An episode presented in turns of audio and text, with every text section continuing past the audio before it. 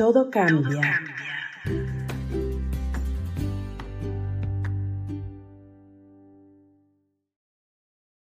El Círculo 23 Parte 1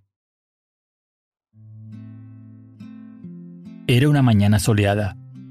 Los primeros rayos advertían que el día sería caluroso, algo extraño para esa época del año. Los árboles comenzaban a perder sus hojas. Extraña estrategia de la naturaleza, quien se viste de verano y se va deshaciendo de su ropa a medida que avanza el invierno. Mientras todo este ballet de la creación transcurría, Guillermo interrumpía su afeitada matutina. El olor de las tostadas quemándose en la cocina hizo de alerta para que saliera corriendo del baño y observara con resignación el pan carbonizado. Al revisar la alacena y corroborar que eso era lo único comestible en su hogar, tomó un cuchillo e intentó rasparlo, como quien frota con una moneda un billete de lotería, en busca del premio mayor. Aunque sus ambiciones no eran más que un digno desayuno. En ese momento el timbre sonó, sin que siquiera lo imaginara.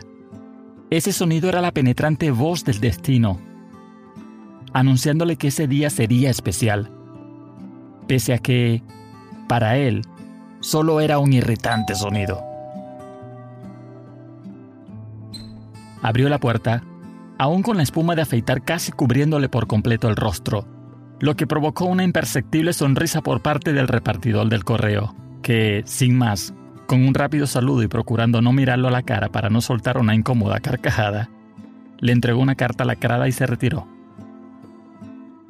Mientras caminaba a la cocina, intrigado acariciaba su barbilla, en claro síntoma de desconcierto.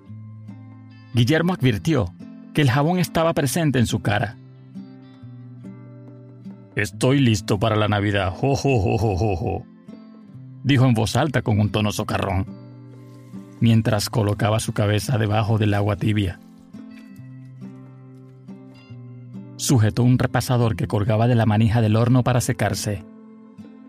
Se dirigió a la mesa y tomó la correspondencia que había colocado allí un par de minutos antes.